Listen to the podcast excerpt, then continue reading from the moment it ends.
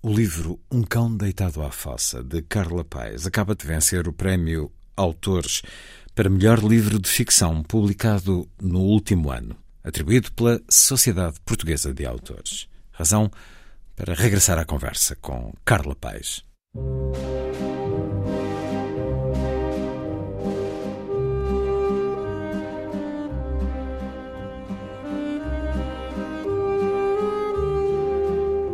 Última edição. Um programa de Luís Caetano.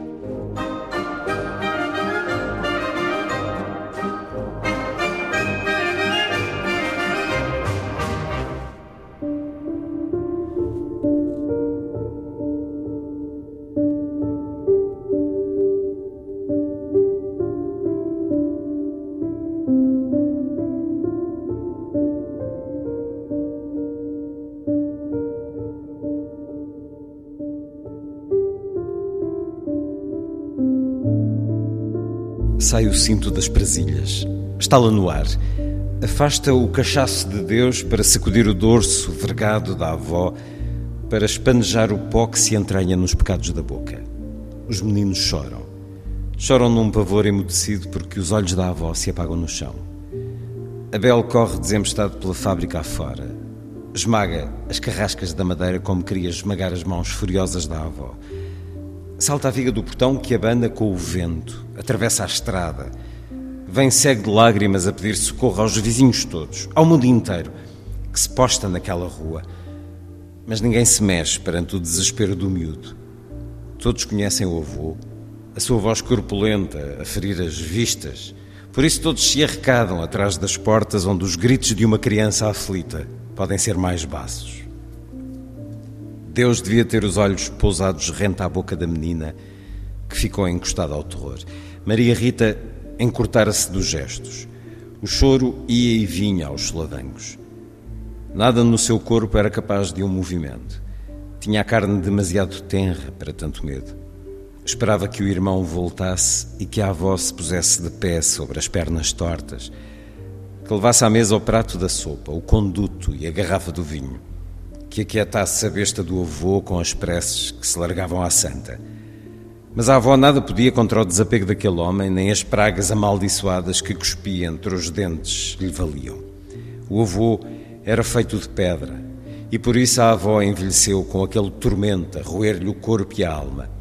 Toda a vida se manteve de ombros curvados na vigília dos filhos e dos netos, para agora gerar saudade a Abel e a Maria Rita, os netos que a insolência de Urbano, filho condenado às trevas, foi enxutando daquelas casas, para longe dos olhos.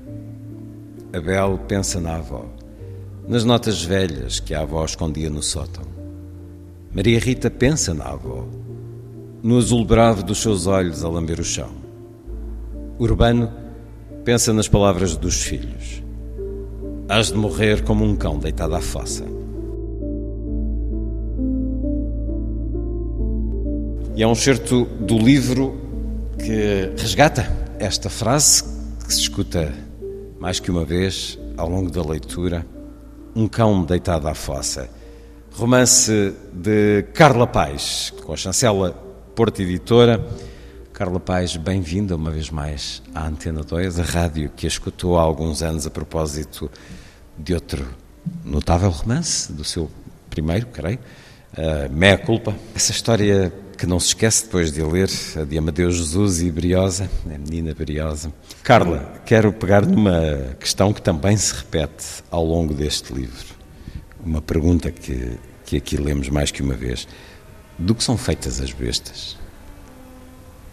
Oh, Luís, se eu conseguir dizer isto no fim da minha vida, serei uma mulher feliz. É que eu não sei do que são feitas as bestas ainda hoje. Porque entenderia o que é o mal e o que o provoca, o que provoca o mal nas pessoas? Às vezes o mal é provocado por coisas tão, tão simples hum? que complicamos de determinadas. de formas tão poderosas. Este, este urbano, que aparentemente é uma pessoa tão fria, mas que temos que perceber porque é que ele é tão frio no fundo. Porque também ele é fruto de uma infância de frieza e de maus tratos e de desamor Isso faz do desamor e dos maus tratos um determinismo? Não sei se faz de um determinismo, sei que somos frutos de uma educação muito uh, arcaica, muito limitada. Somos nós portugueses, é esse o sujeito? Nós portugueses. Nasci numa aldeia, perto uma de Leiria, aldeia perto mil, de Leiria, 1979. 1979, onde, onde nasceram as mais brutais histórias que invadiram toda a minha infância. Vejo histórias que ouviu ou que viu? Que eu vi e que vi, que eu vi e que vi e que, que, que, fui esquecendo ao longo dos anos e o facto de me ter afastado de Portugal me permitiram ver com outra clareza e com outro raciocínio uh, hoje. Carla Paz vive em França já há vários anos. É, Urbano e Ofélia são um casal típico de uma aldeia portuguesa que vive longe da cidade e que é engraçado que hoje regresse à minha aldeia e, e gosto de me sentar de manhã a beber o café no café da aldeia. Hum e assistir a comportamentos que, eh, que, que, me são, que me são próprios e que vi há 20 anos atrás. Replicam, Replicam aquilo que viu Replicam. na sua infância? E o que me fez escrever este livro, não só, não só o urbano que me, que me nasceu na cabeça um, num dia completamente atípico em que estava a assistir a um, a um jogo de badminton do meu filho mais novo, por exemplo, mas o que me fez escrever este livro foi o facto de, ainda hoje, cruzar com casais que têm a minha idade, 40 anos, e que, que são e que vejo ainda traços dessa educação dita, ditatorial de, de, de, de submissão, submissão da mulher perante o homem. Voilà. A relação... a religião é uma coisa tão forte ainda nas aldeias. Tão forte é no quase... sentido de que ampara esses comportamentos. Isso, isso mesmo, Luís. Pode não defendê-los, mas ampara-os. Ampara-os. E nós, e nós continuamos a alimentá-los. e nós continuamos a alimentá-los. Esse modelo, como dizia, que é muito típico, especialmente no interior, ou, ou não? Ou podemos generalizar para a grande cidade, que na realidade grande, as grandes cidades são feitas de quem vem do interior este casal Urbano e Ofélia, os pais de Abel e Maria Rita, começaram como tantos, o namorico uh, no baile ou no café, mas depois há um, um afastamento cada vez maior da harmonia e uma assunção cada vez mais forte do poder de um sobre o outro, do poder masculino sobre a mulher. E aquilo que sente, acha mesmo que as coisas não mudaram assim tanto? Mudaram mas não mudaram assim tanto. Quer dizer que hoje posso cruzar com casais que têm a minha idade, 40 anos, 43 anos, e ainda vejo traços de, dessa educação, dessa educação machista em que o homem prevalece sobre a mulher, em que, em que vejo casais que saíram das aldeias e vivem nas cidades e que continuam a exercer, mas de uma forma muito mais subtil para não ser tão evidente aos olhos de uma sociedade que considera que estamos em termos de igualdade entre homens e mulheres, o que não é verdade, e que essa ligação de afetos entre um homem e uma mulher muitas vezes se quebra logo no início de uma relação. E, e é isso que faz com que esta educação religiosa, ditatorial, continua a prevalecer sobre o que é mais importante, que é o sentimento. O amor é uma coisa que as pessoas têm muita dificuldade em falar, que existe e que nós tendemos a, a, aniquilar de uma forma tão banal e tão trivial que, que é assustadora. E porquê ainda não mudaram as coisas o suficiente para que não sinta essa réplica, de facto. O que diz é, é uma prova de determinismo. As coisas hoje mantêm-se mais ou menos da mesma forma, mesmo que de forma mais subtil, porque também esses homens foram rapazes e aprenderam com o exemplo dos pais, e essas raparigas aprenderam com o exemplo dos pais a, a, a corresponder a esses estereótipos e a esses papéis. O que é que é preciso fazer para que o, a sociedade se civilize, se humanize de vez, porque o nosso caminho é tão lento. E falando com alguém que vive em França há muitos anos, sendo que a França não é, é um país perfeito, Nada. mas há uma, há uma consciência muito mais uh, cívica e humanista das relações uh, entre, entre homens e mulheres, entre pessoas. Eu não sei o que é que é preciso fazer, mas eu acho que há um, há um, trabalho, há um trabalho muito importante que é preciso fazer em termos de cultura de, das sociedades. De educação? De educação. Na escola? De educação na escola. Lembro-me que uh, os meus filhos fizeram uma parte da escola em Portugal e, portanto, tenho legitimidade para falar, para poder comparar a escola portuguesa com a escola francesa. Eles fizeram uma parte da escola em idades diferentes, mas uma parte da escola em França e uma parte da escola em Portugal. E, e o meu filho mais novo, que chegou à França com oito anos, quando integrou a escola francesa, lembro-me de, passado duas semanas, ainda quase mal sabia falar a língua francesa, de me dizer, depois do jantar, subir para cima do sofá de me dizer agora calem-se todos, porque eu tenho que dizer um poema. e portanto, o meu filho, que, que na escola uh, pouco tinha ouvido falar de poesia, um dia levanta-se, ah, sobe ao sofá e diz: Tenho que falar de poesia. Mas uh, aquilo foi a melhor coisa. Foi nesse dia quase que tive a certeza de que foi a melhor decisão que tive, foi de mudar de país. Não é porque ele aprendeu a dizer poesia em cima do sofá, mas é porque ele aprendeu a falar de sentimentos. É porque ele foi aprendeu incentivado a, a isso. Porque ele aprendeu a, valorizar o que é importante na vida, que é aquilo que sentimos e é o amor ao outro. Sendo que isso passa muito, falámos na educação na escola, isso passa muito pela educação em casa.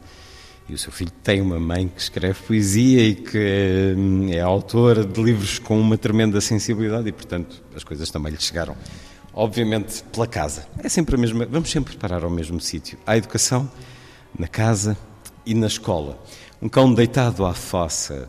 Livro de Carla Paz, venceu o Prémio Literário Cidade de Almada, tem chancela Porta Editora.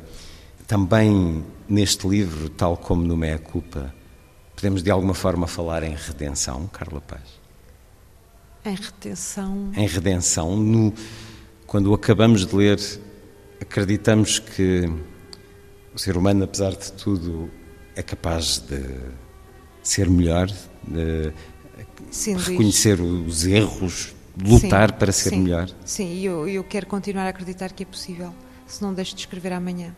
Não, não posso deixar de acreditar nisto é, é importante. Eu tenho que, tenho que ensinar isto aos meus filhos. Não, não, podemos nunca abandonar aquilo que é importante na vida e importante na vida é amar o outro, é saber ouvir o outro, é, é ter empatia pelo outro, é saber colocar-se no lugar do outro. E é só isto que eu quero passar aos meus filhos, não quero deixar-lhes mais nada. E portanto tenho que, tenho que viver isto até o fim dos meus dias. Foi uma experiência descrita muito diferente em relação ao meia culpa, ou nem por isso? A forma como o livro apareceu foi diferente porque, como dizia há pouco, o meia-culpa aparece num momento em que, que mudo de país, em que aquilo me nasce tudo de um, quase de um derrompante. O, o, este livro nasce de uma forma muito diferente, em, em duas fases diferentes um dia o meu filho, mais novo, o Tomás, chega à casa e diz que tem um, um, campeonato de badminton que vai fazer ao pé de casa. Portanto, nós estamos em França e, e, eu quero participar nestas coisas dos meus filhos porque são conquistas novas, são coisas novas que eles estão a aprender. Então peço o dia no trabalho e vou assistir à, à competição de badminton que ele, que ele, vai, que ele vai participar. E, e de repente estou a assistir e ninguém sabe que eu tinha tirado o dia para ir assistir à competição de badminton do miúdo. E, e estou sentada na bancada e de repente a minha cabeça é como se parasse e há um velho que, que entra na minha cabeça. Ele está deitado de barriga ao alto, tem umas mãos grossas, tem uma barba e há uma luz que entra pela janela e eu percebo imediatamente que aquela luz me parece fria, portanto acho que é dezembro e, e, de repente aquilo, aquilo, aquilo acaba, a, imagem vai-se. Está sentada a assistir a um jogo de badminton, badminton. e isso acontece tudo na sua cabeça? acontece na minha cabeça. E de repente, quando, entre, entre o momento em que, que, a imagem chega e a imagem vai, perco o jogo todo do puto, não é? E, e, dois ou três dias depois eu estou a ler o livro do Her, Herbert Belter, Morte Sem Mestre, e, e, e, caio e acabo por ler o poema Um Cão Deitado à Fossa e foi aí que eu percebi que aquele, que aquele homem que tinha entrado na minha cabeça dois ou três dias antes, que ele tinha uma história para contar, e a história que ele tinha para contar, o Herbert Belder já tinha contado neste poema. E, e é aí que nasce o livro. Isso é uma visitação.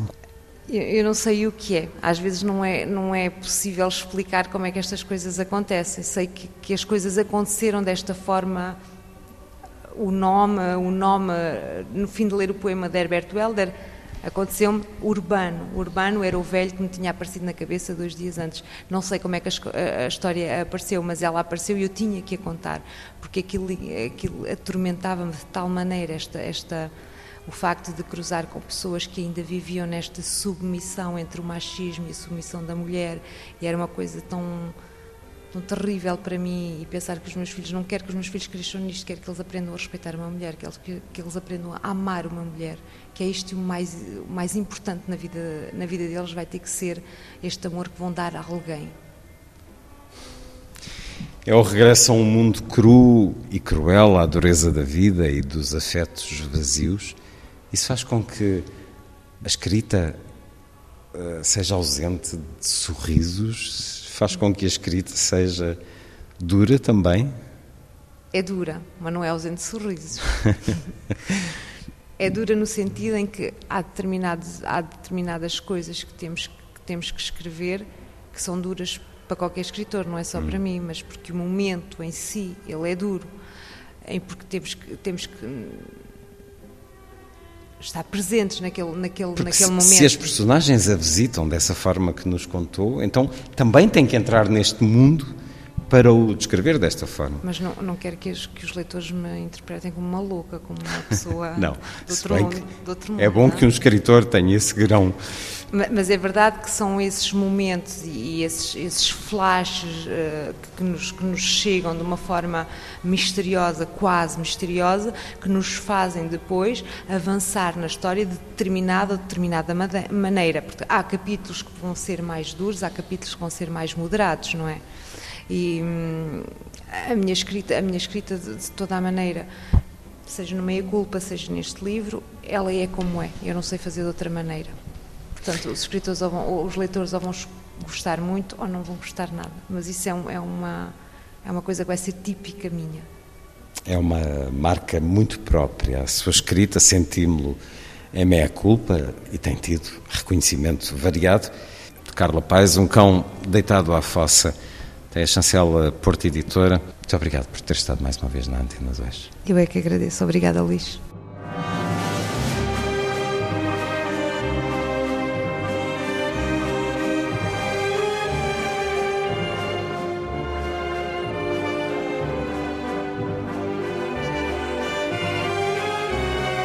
sétima edição.